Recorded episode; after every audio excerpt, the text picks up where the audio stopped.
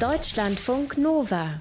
Grünstreifen. Und wir kurbeln mal so ein paar Jahre zurück, ziemlich viele sogar. Im Mai 2006, da wurden in der Nähe von Garmisch-Partenkirchen drei tote Schafe auf einer Weide entdeckt. Und da war schnell klar, die sind nicht einfach nur umgekippt, sondern diese drei Schafe hat ein Braunbär erlegt. Riesenaufregung in Deutschland. Der Bär bekam sofort einen Namen Bruno und auch einen Titel Problembär und jede Menge Aufmerksamkeit der Medien und auch aus der Politik. Ich erinnere mich da noch an so verkrisselte Nachtaufnahmen, wie dieser Bär über die Wiesen streift und bei Politikern und auch bei der Bevölkerung Panik auslöste.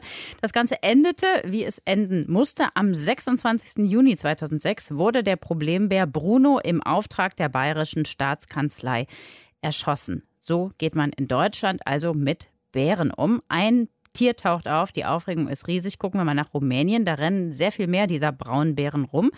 Und dadurch gibt es, muss man leider sagen, mittlerweile auch relativ viele Probleme, denn die Braunbären, die haben sich dann mittlerweile zu einer richtigen Plage entwickelt, zu einer gefährlichen Plage auch tatsächlich. Warum ist das so? Das lassen wir uns jetzt erklären von unserem Tierexperten Dr. Mario Ludwig. Wie viele Braunbären gibt es denn so in Rumänien, Mario? Ja, Steffi, eine ganze Menge. Also, wenn du jetzt mal Russlands außen vor lässt, dann leben in den Karpaten in Rumänien lebt die größte Braunbärenpopulation von Europa. Der WWF sagt, das ist eine Population, die umfasst 7200 Tiere. Damit leben 60 Prozent von allen europäischen Braunbären in Rumänien. Und damit man mal so einen Vergleich hat, in den gesamten Alpen, da leben gerade mal 50 Braunbären. Das ist ja eigentlich schön, wenn es viele Braunbären gibt, sagen jetzt sicherlich die Tierschützer. Ja. Aber es ist ja insofern problematisch, als dass diese Bären auch Menschen angreifen, ne? Ja, und äh, diese Angriffe, die haben sich immer mehr gehäuft. Also Höhepunkt war das erste Halbjahr 2017.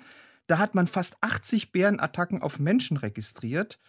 Und das waren Attacken, bei denen sind Menschen zum Teil schwer verletzt oder sogar getötet worden. Und auch 2019 gab es bei diesen Begegnungen zwischen dem Bär auf der einen und dem Mensch auf der anderen Seite insgesamt acht Todesfälle. Also nicht zu unterschätzen. Mhm. Was weiß man denn darüber, warum die das machen? Denn eigentlich ist es doch so, dass Braunbären eher scheue Tiere sind, ne? Ja, also warum das so ist, da gehen die Meinungen wie immer auseinander. Das rumänische Umweltministerium, das spricht da so etwas beschönigend von einzelnen Problembären, die würden halt ein von der Norm abweichendes Verhalten an den Tag legen.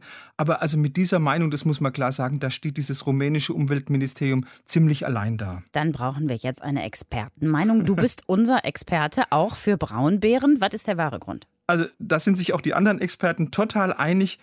Schuld an diesen Problemen mit den Bären ist zumindest direkt oder indirekt wieder mal der Mensch. Ja. Weil der Hauptgrund für diese immer häufiger werdenden Kontakte zwischen den Menschen und den Bären, das ist natürlich die Tatsache, die Bären verlieren zunehmend ihren Lebensraum.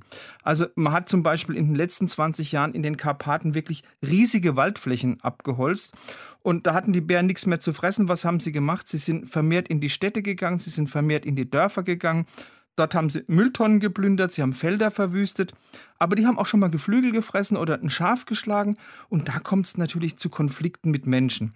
Äh, so nette Geschichte beiläufig. Also äh, die Behörden mussten zum Beispiel mal den Zugang zu einem Schloss namens Pönari sperren. Das ist bei Touristen sehr beliebt als sogenanntes Dracula-Schloss.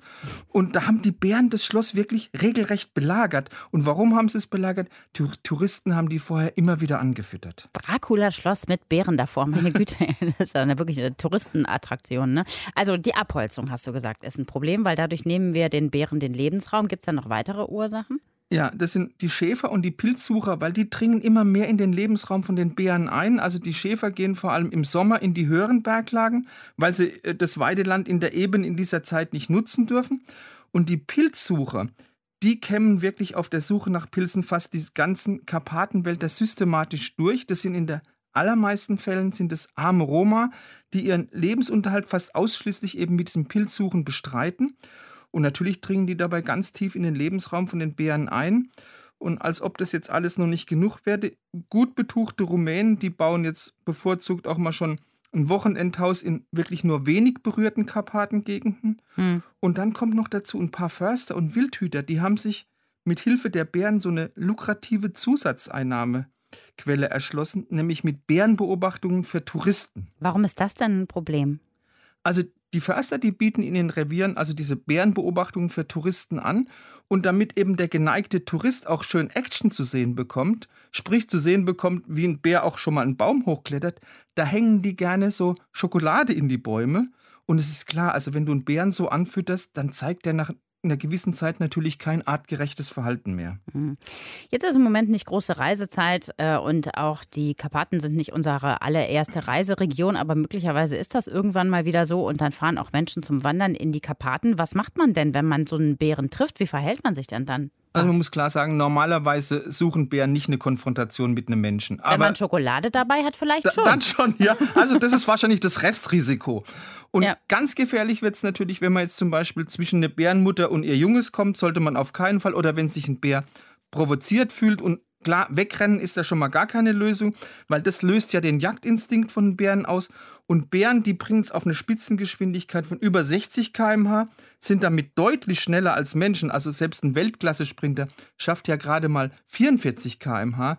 Was raten die Experten? Die sagen, möglichst energisch auftreten, kombiniert mit lautem Reden und mit einem kontrollierten Bewegen der Arme. Also damit soll es den Bären angeblich gezeigt so rudern werden. oder wie? Genau, dass ja. man weder Beute noch Angreifer ist. Es gibt aber noch einen anderen Ratschlag und der ist, sich einfach totzustellen. Sonst ist man es vielleicht bald, da muss man sich ja. gar nicht mehr totstellen. In Rumänien gibt es Probleme zwischen Mensch und Braunbär und Verursacher dieser Probleme ist natürlich wie immer nicht der Bär, sondern der Mensch. Unser Tierexperte Dr. Marie Ludwig war das. Dankeschön. Gerne. Deutschlandfunk Nova. Grünstreifen.